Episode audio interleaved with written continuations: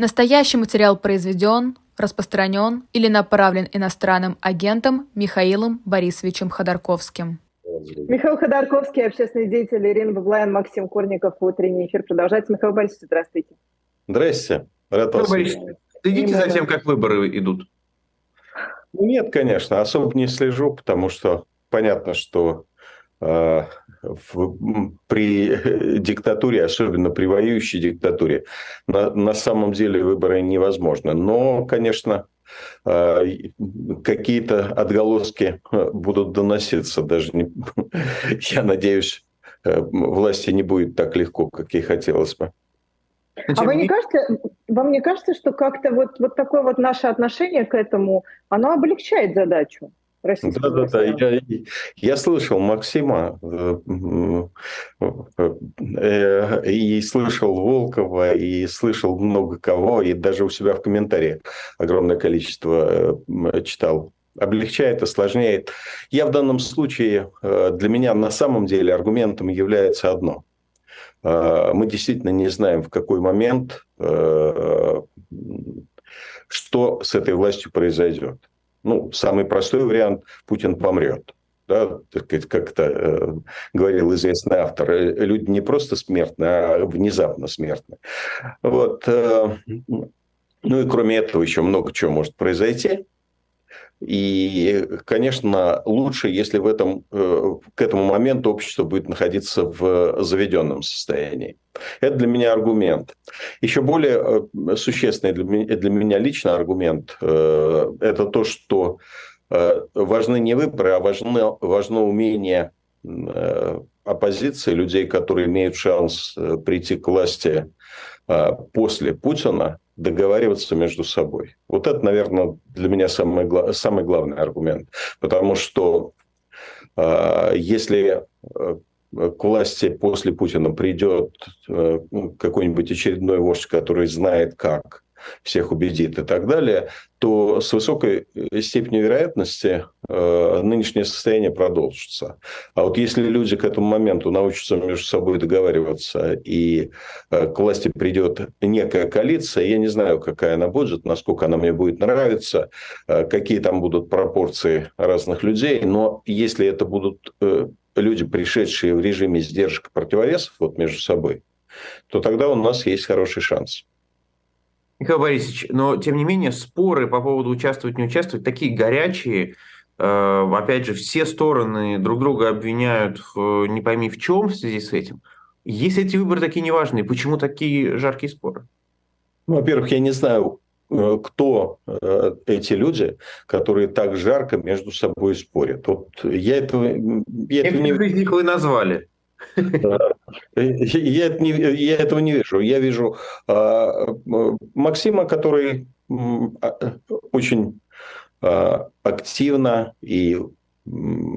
Каца вы имеете в виду? На мой взгляд, да, Каца, угу. который а, горячо, на мой взгляд, защищает идею участия в выборах. И я вижу а, других людей, которые ну, так выражают определенные сомнения, высказывающие э, сомнения, которые связаны с тем, что люди не хотят быть вмешаны вот во всю эту историю, им просто неприятно, им противно и так далее. И, на мой взгляд, э, крайне важно найти некий вот этот вот компромисс, когда и те люди, которые считают, что надо э, вот это вот ради этого шанса того, чтобы иметь мобилизованное общество в момент изменений, э, призывают идти на выборы, призывают э, разным, разным образом в них участвовать. И те люди, которые считают, что им это э, некомфортно, нашли некий консенсус. Этот консенсус вполне возможен, на мой взгляд. Я считаю, что у нас есть время для его выработки. Э, консенсус я имею в виду не между, например, мной и э, Максимом Кацем, да, а консенсус между теми людьми, которых, я так понимаю, представляет э, Максим Кац и другими людьми, у которых другая точка зрения. И этот консенсус может быть найден. Вот в чем отличие, на мой взгляд, нынешней ситуации от ситуации умного голосования, вот, которое было в 2018 году. Она связана с тем, что э, авторы умного голосования, э, команда Алексея Навального, в тот момент, являясь э, ну, наиболее существенной оппозиционной силой, они не хотели и, к слову, по-прежнему не хотят ни с кем э, договариваться. У них была вот такая вот позиция. Есть мы, остальные могут к нам присоединяться или идти нафиг. И это, конечно, и в текущем режиме осложняло ситуацию, и, главное, формировало очень опасную Э, проблему на будущее. То есть вот было понятно, что если вдруг появится шанс и вот такая вот сила, которая либо ты с нами, либо пошел нафиг, придет к власти, то, в общем, ничего хорошего не будет. Я, к слову, в то время э, не выступал вообще против умного голосования. Я говорил, давайте учтем позицию людей, у которых есть нежелание, там, например, голосовать за сталинистов. Эту позицию можно было вполне учесть, потому что там из общего списка умного голосования вот этих вот вызывающих э, ожесточенную дискуссию э, споров было не так много. Там, по-моему, десяток или дюжина. А, и, к слову, потом именно эти люди э, выступали за войну, а, выступали против оппозиции, предлагали эту самую оппозицию э, унасекомить. И именно эти люди потом э, в глазах очень многих тех, которые послушали и пришли на выборы, а, и вот проголосовали против своей совести, а, ну просто ради, ради некого единства, они потом чувствовали себя дискомфортно можно было, на мой взгляд, учесть, можно было найти компромисс. Сейчас ситуация другая. Вот во всяком случае Кац готов воспринимать аргументы. А, Леонид Волков, который вот выступал, а, так сказать, с, э, в традиционной немножко манере, он, на мой взгляд, аргументы по-прежнему воспринимать не готов. Но на сегодняшний день они уже не являются определяющей силой. Я очень надеюсь, что они присоединятся к поиску компромисса. Но если не присоединятся, ну, что поделаешь, на сегодняшний день это уже не настолько существенно. И, конечно, ни в какой а, момент, на мой взгляд, а, нельзя называть людей, которые выступают против режима, против войны, против путинского режима, но при этом а, имеют другую точку зрения в отношении тактики, предателями, коллаборационистами, еще как-то.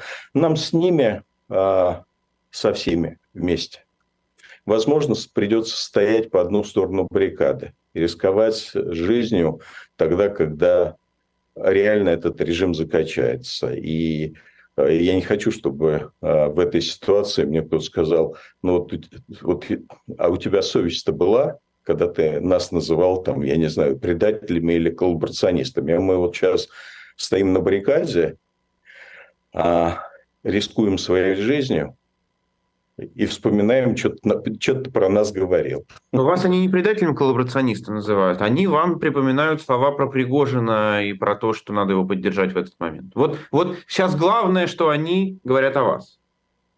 Э, они – это команда Навального? Да. Да плевал я, честно сказать. Потому что, э, понимаете, ну, во-первых, глубокому сожалению, я, я очень не люблю, когда люди ну, врут. Да? Вот я обратил внимание на явно ложную фразу в той статье, которая была опубликована от э, лица Алексея Навального, что я предлагал вступать в ряды Пригожинских, э, Пригожина. А, Именно поэтому, к слову, я так, сказать, так себя аккуратно вел, говоря о том, что, ну, может быть, все-таки э, не сам Навальный эту статью полностью написал. Я, к слову, не сомневался, что она написана по его идеям и с ним согласовано. В этом у меня никаких сомнений не было. Но поскольку у меня был опыт э, нахождения в таких же жестких условиях, они там какую-то часть времени э, из тех 10 лет, что я провел в тюрьме, были ну, весьма жесткими.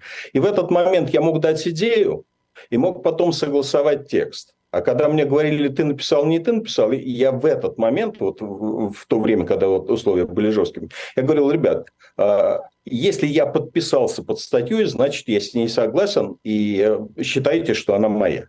Да, то есть я не пытался говорить, что я вот в тех условиях, когда адвокаты могли только на память мне пересказывать э, тексты и что я это сделал. И поэтому вот такие вот, ну, все-таки, хоть и важные для меня, но детали, что именно я сказал в отношении Пригожинского мятежа, а в отношении Пригожинского мятежа я сказал на самом деле, что надо помочь Пригожину дойти до, э, до Москвы.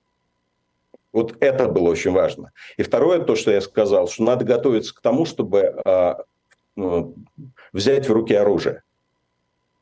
Потому что если бы Пригожинский мятеж продлился немножко дольше, если бы а, а, путинские войска, поддерживающие его силовые структуры, были вынуждены а, выйти против него и стоять против него на оке, как это было вполне себе реально, да, то в этот момент можно было и нужно было демократическим силам брать власть.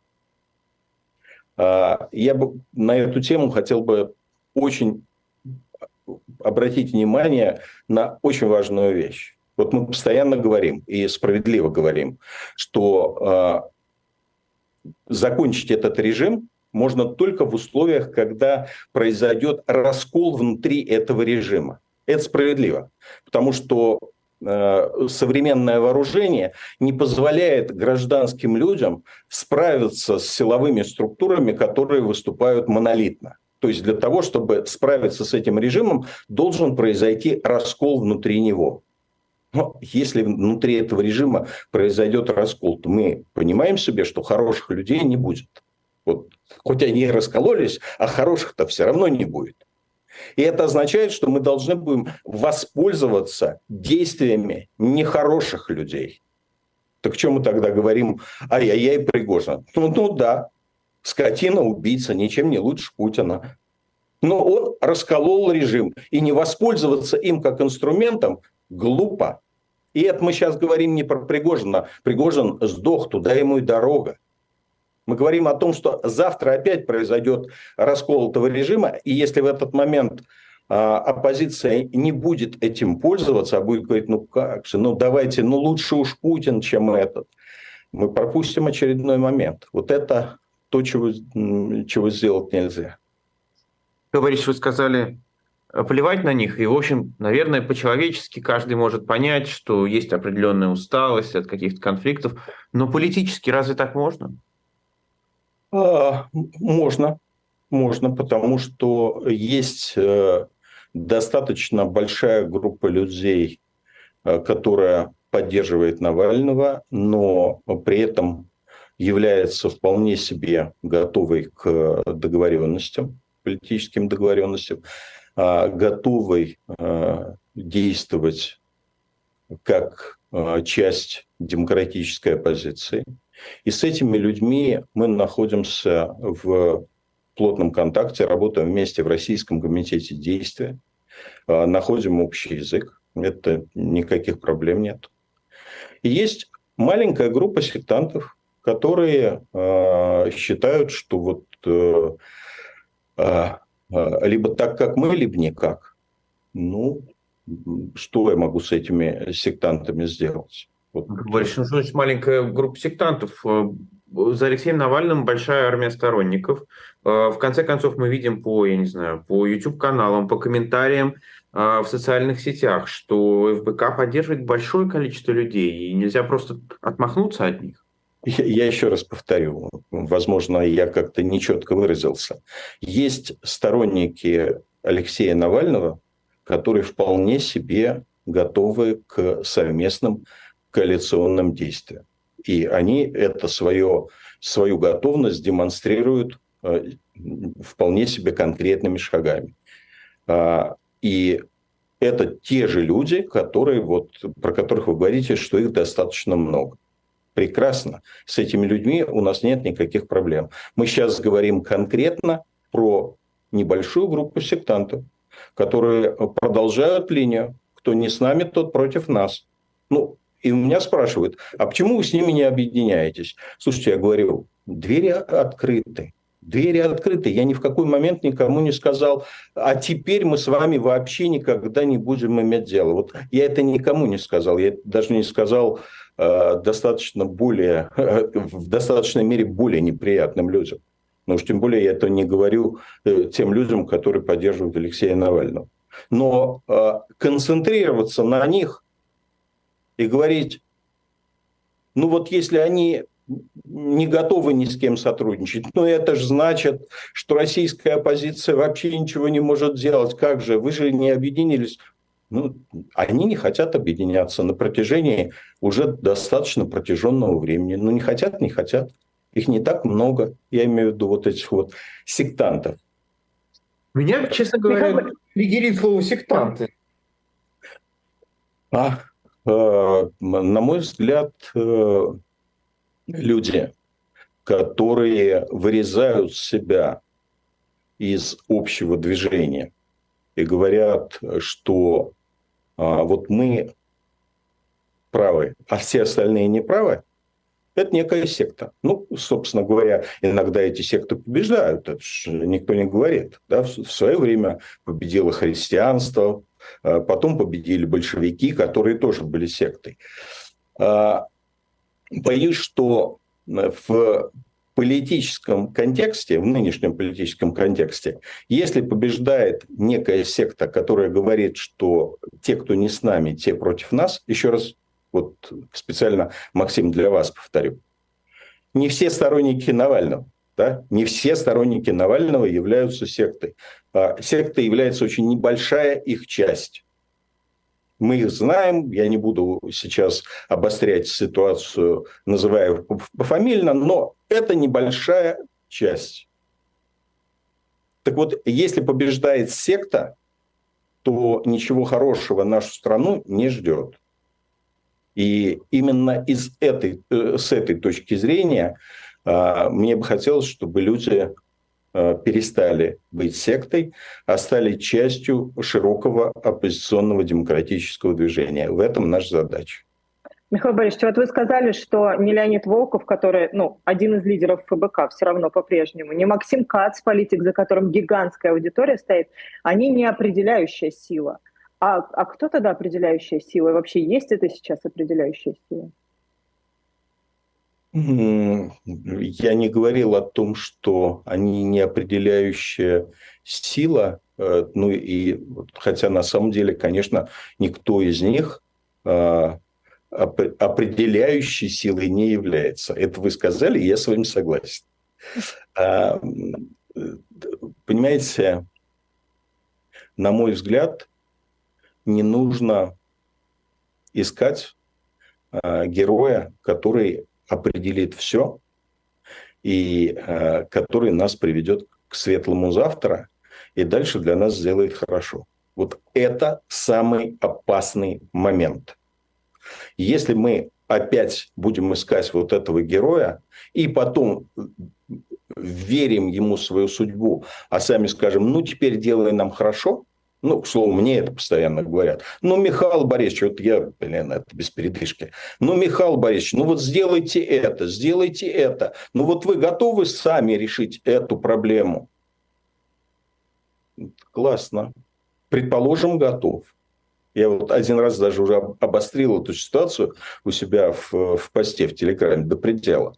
А, говорю, прекрасно. Давайте предположим, что я готов. Давайте предположим, что я это сделаю. Будет ли на выходе демократическое общество? Нет. Потому что а, с, за свободу надо бороться самим. Да? Если вы готовы сами отстаивать свою свободу, вот в этом случае есть шанс, что мы получим на выходе демократическое общество. Когда никто не является определяющей силой, а определяющей силой являемся мы все вместе – Вот это то, что я сейчас считаю главной задачей в рамках подготовки к политическому мероприятию там, а, на март месяц. Главное – это найти возможность выступать в качестве коалиции. Главное э, научиться договариваться между собой. Главное, чтобы все э, сторонники демократической оппозиции, а может в большей степени научились работать совместно. Научились находить компромисс, который устраивает большую часть или подавляющую часть наших сторонников. Вот в этом наша главная задача. А стратегия есть какая-то у этой коалиции? Ну, это вот э, меня настолько э, много раз спрашивали о том, э, вернее, даже не спрашивали, ну, это вы приличный человек спрашиваете. А все остальные на протяжении очень много долгого времени, ну или не все, но во всяком случае многие говорили, ну у оппозиции же нет никакой стратегии, ну у оппозиции же нет никакого плана настолько достала, что книжка... А я вам, могу, я вам могу сказать, почему так. Потому что со стороны кажется, я понимаю, что мы об этом говорим уже последние полтора года, но со стороны кажется, что все усилия оппозиции, они напра- нацелены только на то, чтобы э, сесть за стол переговоров хоть в каком-то составе более-менее приличном. Да, да нет, знаете, вполне себе уже сели за стол переговоров в рамках вот, Российского комитета действия. Большая часть э, таких вот э, сил, демократических оппозиционных сил, э, нашли себе вот эту площадку для э, переговоров и вроде как вполне себе находим общий язык. Так вот, если говорить про стратегию, я книжку специально написал «Как убить дракона». Да, вот там подробно по пунктам изложена стратегия. Я могу повторить основные позиции, но просто... Я читала. Да, просто книжка, книжка есть. Вот. И так по существу-то с этой книжкой особо а, никто не спорит. Хотя там есть целый ряд вопросов, по которым предстоит выработать консенсус. Но обозначено, что вот есть вопросы, по которым мы еще не договорились, и по которым надо определиться. Но в целом стратегия абсолютно ясна. И эта стратегия связана с тем, что необходимо соединить мирные, мирные э, способы протеста и э, готовность к насильственным действиям. И только в этой ситуации, не обманывая себя, что с тоталитарным режимом можно справиться с помощью шариками, шариков и фонариков, а, только в этом режиме можно победить. Об этом подробно сказано. И сказано, опять же, о том, почему так важна коалиция, почему важно, чтобы в момент прихода к власти э, после Путина э, сразу была система сдержек и противовесов, а не система, когда придет какой-то новый вождь и скажет, я вам сделаю хорошо, не сделает. А, э, и все это подробно расписано. Михаил Борисович. А вам... да. Да, последнее спрошу да, про это, и ты, и потом, да. Михаил Борисович, а вот вам понятно, как разговаривать, наверное, тогда с самой важной а, частью российского народа, которая в России сейчас находится? Вот если учитывать вот эти вот не только мирно, но и военным путем, силой. А, я с ними и э, разговариваю в основном. То есть, если вот вы посмотрите на тех людей, э, которые смотрят э, и канал Ходорковский Live, и мой собственный канал, э, на котором я лично выступаю, э, даже если не учитывать VPN, приблизительно 70% людей, которые меня смотрят, это люди из России. И, и это для меня самое важное. То есть, что есть какое-то количество людей, которые постоянно э, слушают и смотрят, и, значит, формируют свою э, позицию. Здесь, к слову, у нас э, важный достаточно элемент вот в наших, так сказать, взаимоотношениях и с э, Максимом Кацем, и с э, командой Алексея Навального в той части, в которой там люди его поддерживают, но тем не менее не являются а, сектантами. Это то, что мы работаем на разной аудитории. Моя аудитория более старшая по понятным причинам. Там, моя аудитория 45 плюс, а у них аудитория моложе.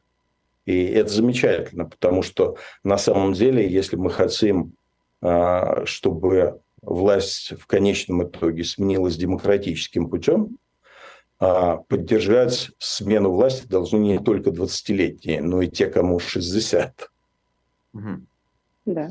Михаил Борисович, вы, в общем, про эти выборы сказали, что они не важны, вы за ними не следите. Я правильно понимаю, что у вас другое отношение к выборам в марте?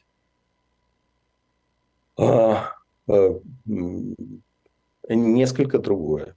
То есть я считаю, что а, мартовские выборы, в отличие от выборов этих, являются а, глобальной точкой напряжения в системе. Я не сказал, что эти выборы не важны. Они важны на региональном уровне. И на самом деле очень многие вопросы, э, возможно, а, там будут решены. Э, не глобальные вопросы, а вот локальные, местные. И э, какие-то точки напряжения местные создадутся. Но э, в условиях вот такого давления, которое есть на сегодняшний день, давление на оппозицию, наша возможность повлиять на вот эти вот региональные местные выборы, она весьма ограничена. То есть убеждать сторонников э, рисковать, ну, серьезно рисковать, принимая участие в этих э, выборах, я имею в виду, активно политически принимая участие э, в этих выборах, а не просто там придя на участки, мне достаточно тяжело, потому что я понимаю, что вот решить задачу нельзя, а спалить людей можно. Поэтому я вот так вот я не, ограниченно это поддерживаю. Я говорю, ребят, если считается возможным, если у вас есть а, шанс что-то сделать, конечно, принимайте участие в выборах. Но вот э, прилагать э, суперусилия, рисковать пойти в тюрьму э, ради сегодняшних региональных выборов, возможно, не стоит. То, что будет в марте, это, конечно, точка очень серьезного напряжения в системе. И здесь имеет смысл рисковать. Возможно, не на полную, а, но это будет зависеть от ситуации. Вот насколько. Но точно, что а, нужно будет иметь смысл рисковать, потому что существует отличная от нуля вероятность, что в такой точке бифуркации, которая будет в мае, фу, в марте, я извиняюсь, конечно, а, возможно слом системы. Но сегодня этого сказать еще нельзя. Именно поэтому я считаю, что у нас есть время а, до ноября, то есть вот сентябрь, октябрь, для того, чтобы выработать некую консенсусную позицию в, в рамках которой а, различные представители демократического движения найдут свое место, ну, как говорится, в общих рядах. А, то, что мне не нравится, я еще раз повторю, то, что я не поддерживаю ни в какой случае, это ситуация, когда говорится, вот надо поступать так, как мы, а все остальные враги, предатели, коллаборационисты и тому подобное. Нет. Все люди, которые выступают против режима, это наши союзники.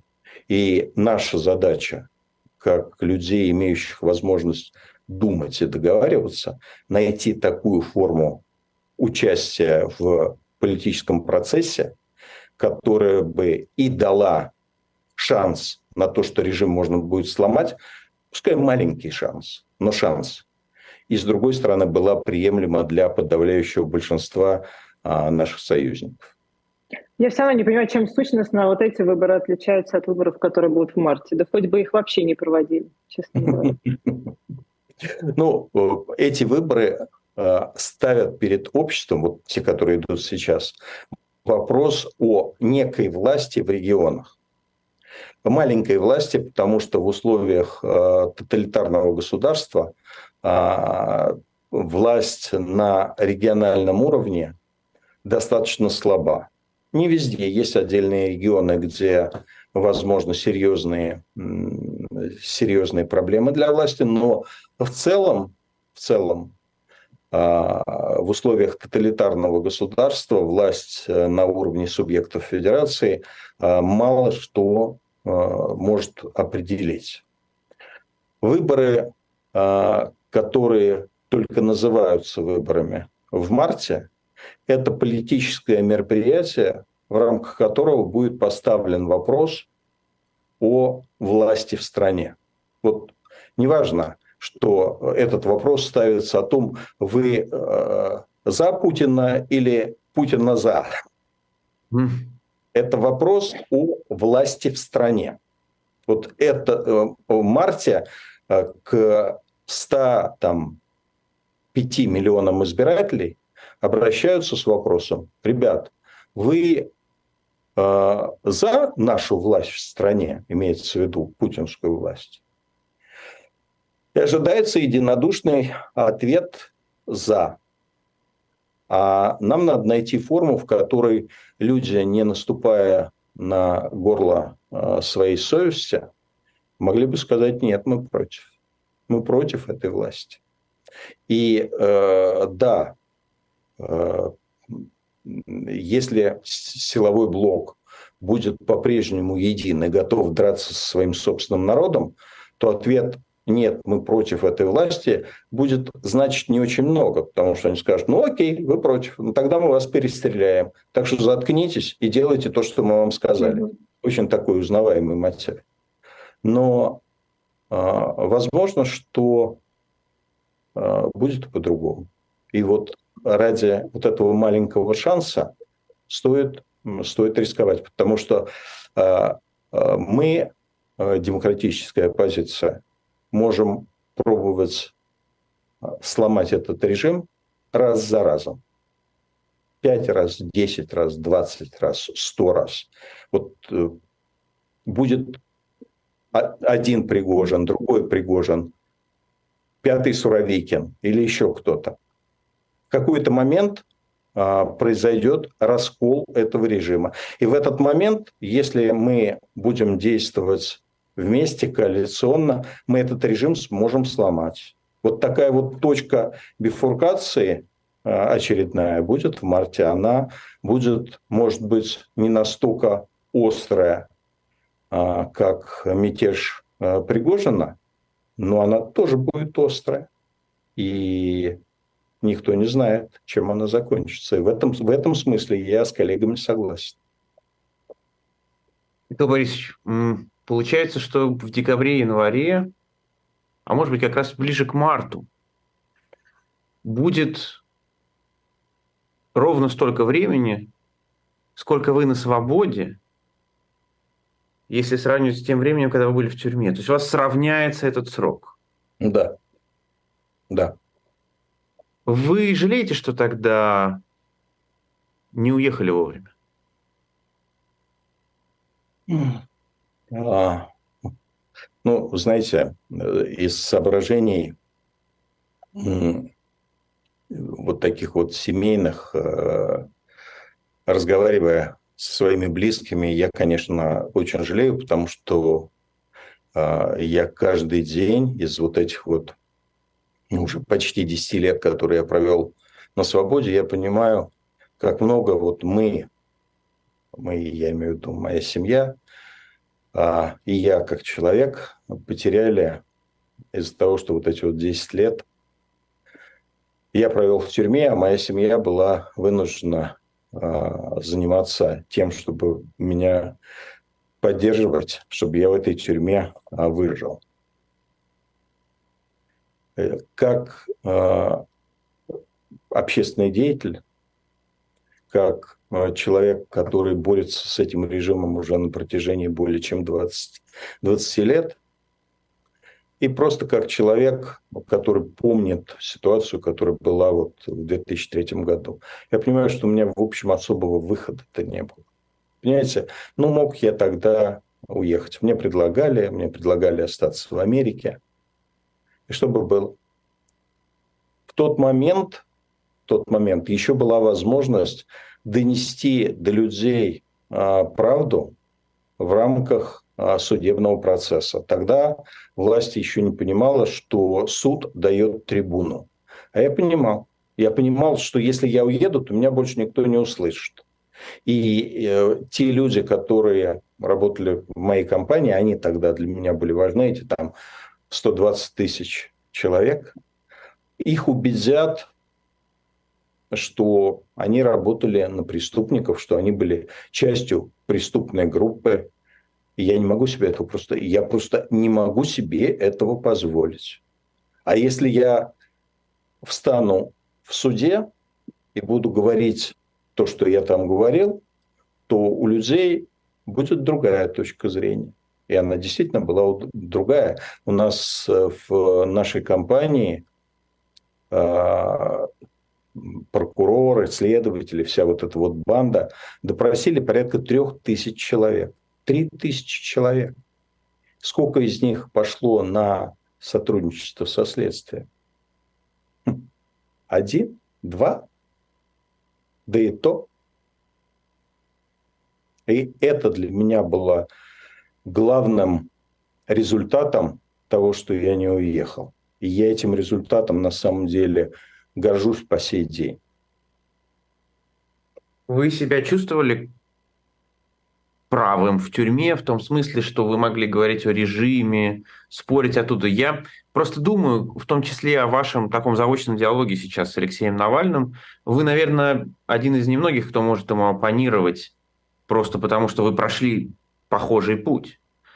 А, как вы думаете, как он смотрит на эту ситуацию из тюрьмы сейчас? Э, понимаете, э, я могу оппонировать с его э, представителями. Вот это я могу оппонировать.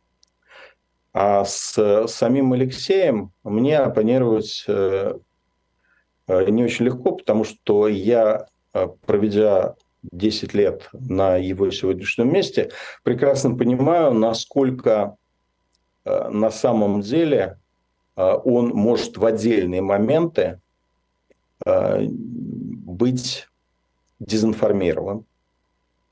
Ну, просто потому, что а, у него настолько узкий канал информации, приблизительно как у Путина.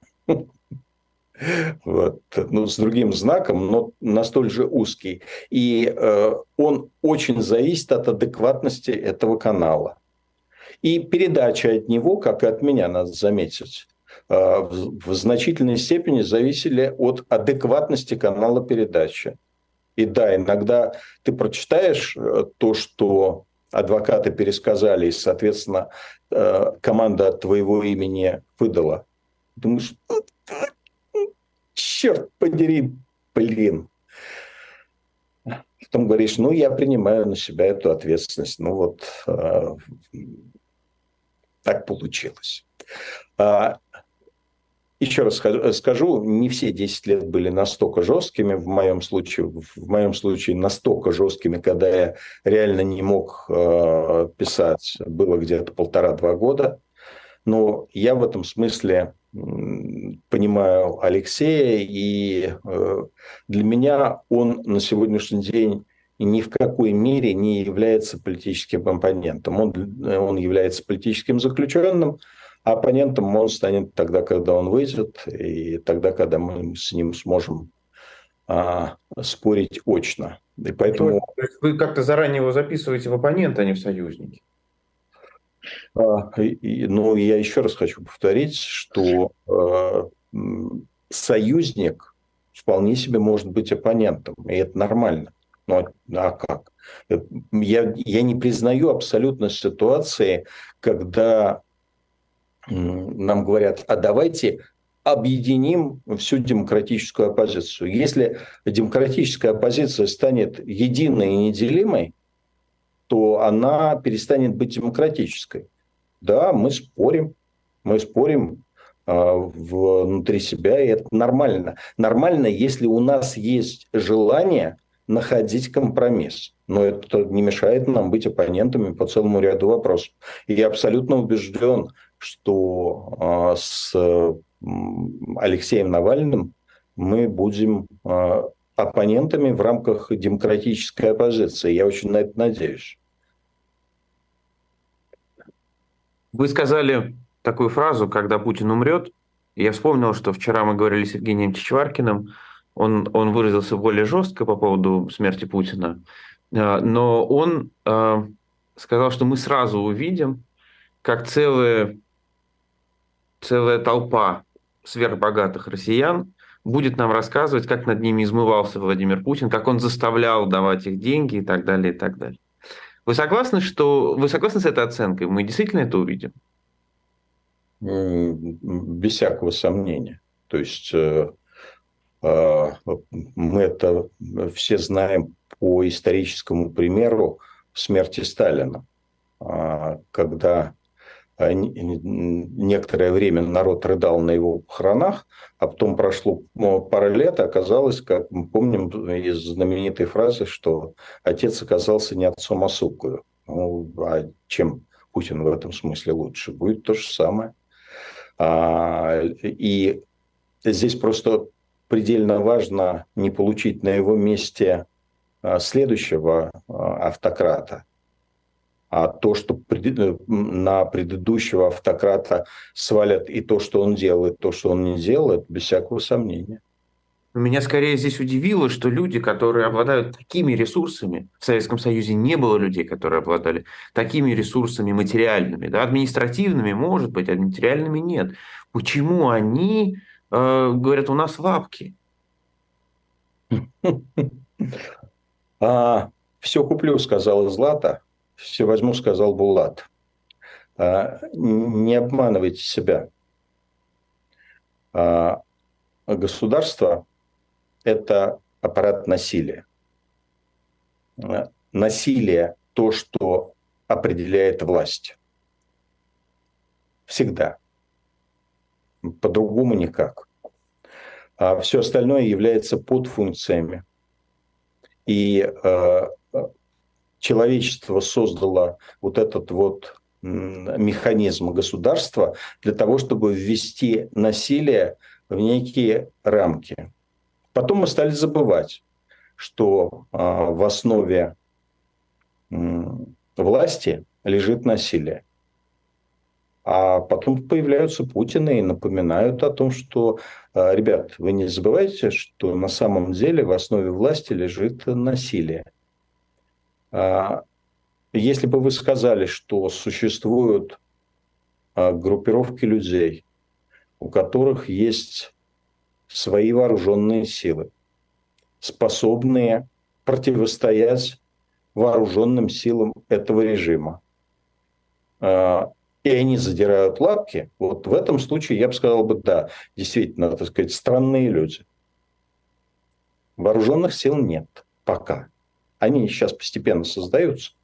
Но на примере Пригожина мы видим, что когда у человека появляется хотя бы 10-15 тысяч бойцов, в этот момент он э, для режима начинает представлять существенную опасность. Неважно, с каким знаком а, в наших глазах, со знаком плюс, со знаком минус. А, это не важно. Просто он становится реальным актором.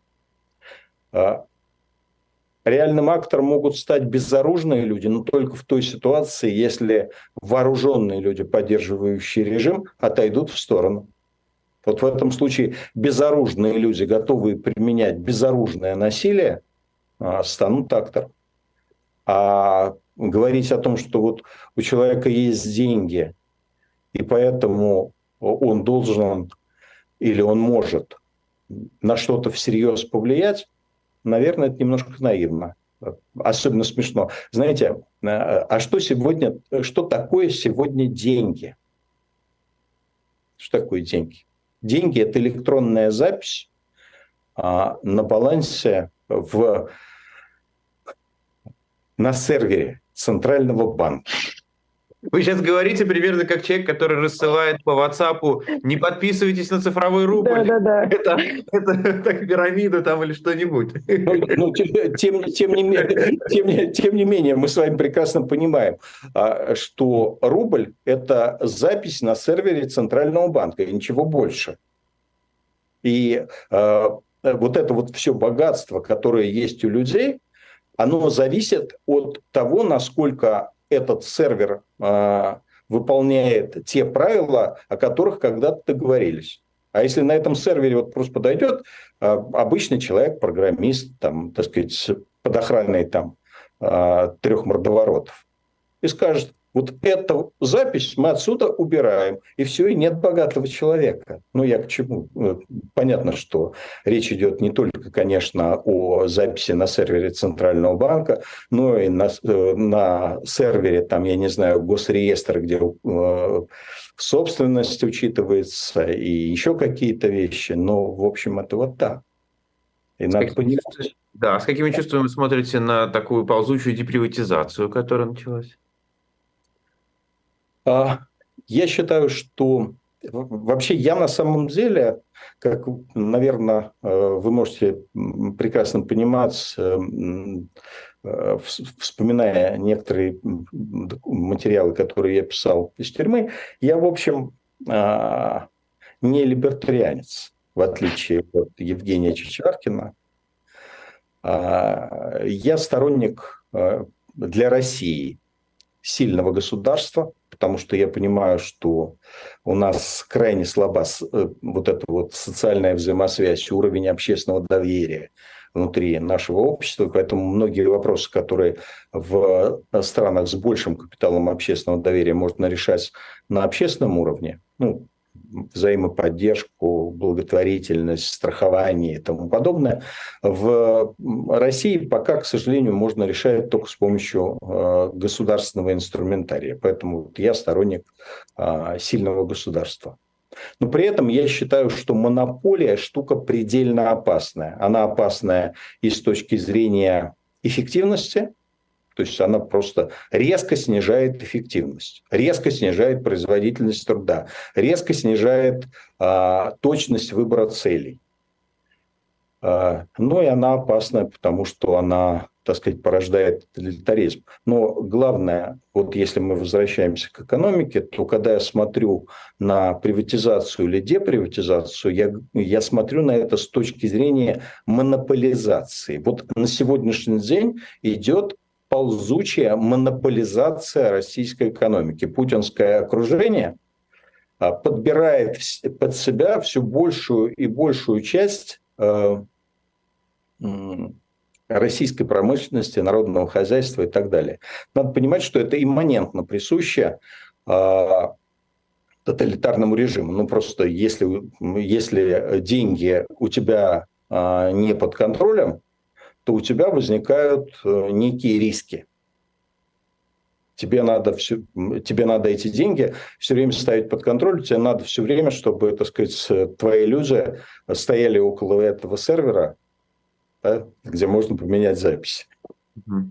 Ну, в, в широком смысле. И, а эти люди, они же, так сказать, им же, кроме всего, э, кроме власти, еще хочется и денег. И они начинают эти записи под себя подбирать, себе под, под жопу подсовывать. Вот. А вследствие этого происходит монополизация экономики и снижение ее эффективности. И я прекрасно понимаю, что вот то, что а, 10 лет, уже, да, уже 10 лет, даже чуть больше уже, да, а, уровень благосостояния людей в России не растет, стагнирует, в некотором смысле даже идет вниз. Ну, это сложно сказать, потому что при сегодняшнем уровне эффективности работы госстата вы не можете сказать плюс 2% или минус 2%. Но то, что стагнирует, это гарантированно. 10 лет стагнации, вы себе представляете, да, при нормальных темпах роста а, вот такой развивающейся экономики, за это время благосостояние должно было удвоиться, по крайней мере. Удвоиться при 6% в год оно, э, с учетом сложного процента, оно практически удваивается. Это, конечно, результат э, монополизации. Это результат монополизации. Эта монополизация продолжает идти дальше, и она продолжает гробить российскую экономику. И если Путин у власти останется еще лет э, 10, то угробит в конец. Ну что такое угробит в конец? Экономика такая штука, она живучая. Гибкая, гибкая. Да, но мы знаем примеры стран, и, к глубокому сожалению, мы идем и по их пути, где вот такое вот уграбление произошло. Для меня таким примером, ну, наиболее таким печальным, что ли, является Аргентина. Если мы вспомним начало а, прошлого века, то Аргентина была в тройке, по-моему, ну или во всяком случае в пятерке, я уже сейчас наверняка не помню, а, крупнейших экономик мира. То есть она, в общем, а, была на взлете. А потом началась вот эта вот череда диктаторов, а, которая продолжается в той или иной форме, ну, уже не в форме, конечно, такой диктатуры, но в форме вот этого вот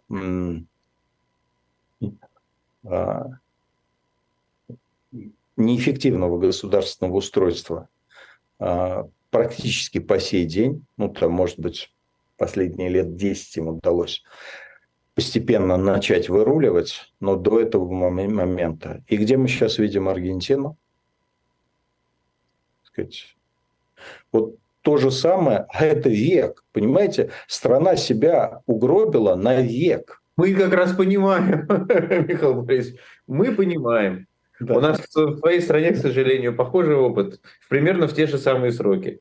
Да, да, да, ну просто, так сказать, знаете, э, лучше всего видеться со стороны. Вот на примере вот другой страны легче понять. А, и вот то, что когда я говорю угробить экономику, это не значит, конечно, что там люди будут ходить э, с э, камнями и палками. А, и заниматься собирательством в лесу. Ну, я надеюсь, до этого, конечно, не дойдет. Но э, история, когда мы могли э, быть одной из двух там ведущих космических держав, история, когда современное станкостроение было там в трех странах, а одна из них была Россия, ну, Советский Союз – а глубокому сожалению, вот потерять вот эти вот технологии нам удалось. Нам удалось. И на сегодняшний день а, Россия не является ведущей технологической державой даже по сравнению с Китаем. Я уж не говорю по сравнению с Соединенными Штатами Америки. А завтра мы не будем ведущей технологической державой по сравнению с Индией. Мы это уже видим да, на примере вот этого запуска а, спускаемого космического аппарата на Луну. А чем для нас опасно не быть э, ведущей технологической державой по сравнению с Китаем и Индией? Ну, потому что Соединенные Штаты все-таки сравнительно небольшая по населению страна. И даже когда у них э, все хорошо, они всех опередили, э, тем не менее еще рынок остается для остальных.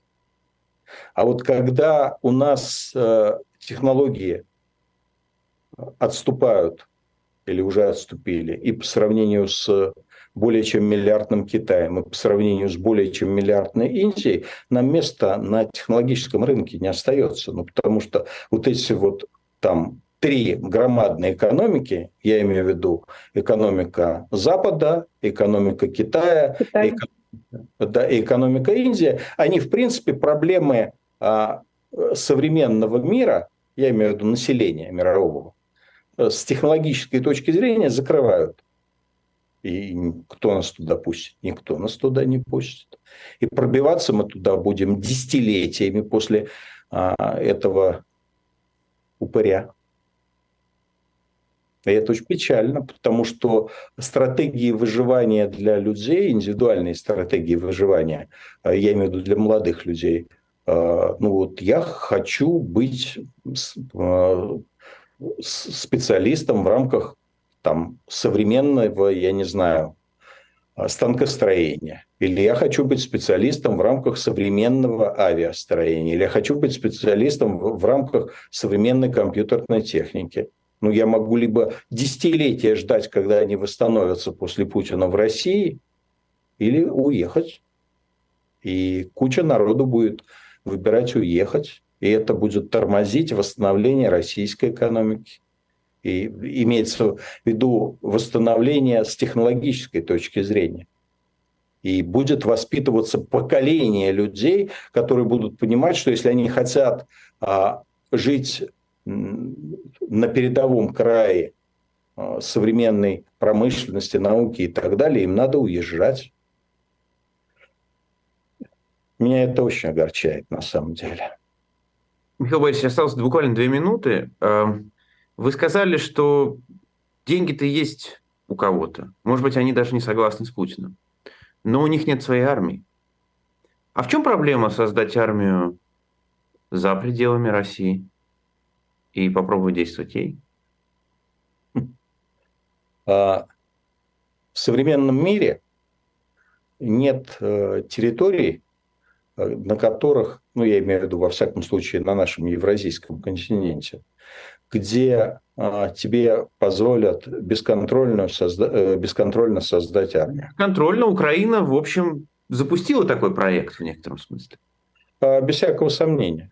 В этом случае ты становишься, ты можешь стать частью внешней силы. Я с уважением отношусь к людям, которые, вот, у которых внутренняя убежденность такая, что а, они, выступая на стороне Украины, становятся частью этой внешней силы. И у них будет определенная роль. Но мы прекрасно с вами понимаем, если ты часть внешней силы, ты не можешь раскалывать э, ситу- э, режим внутри России. Ты часть внешней силы. И в некоторых случаях давление этой внешней силы может помочь расколоться а, режиму. Но ты не являешься той частью, которая именно вот его изнутри раскалывает.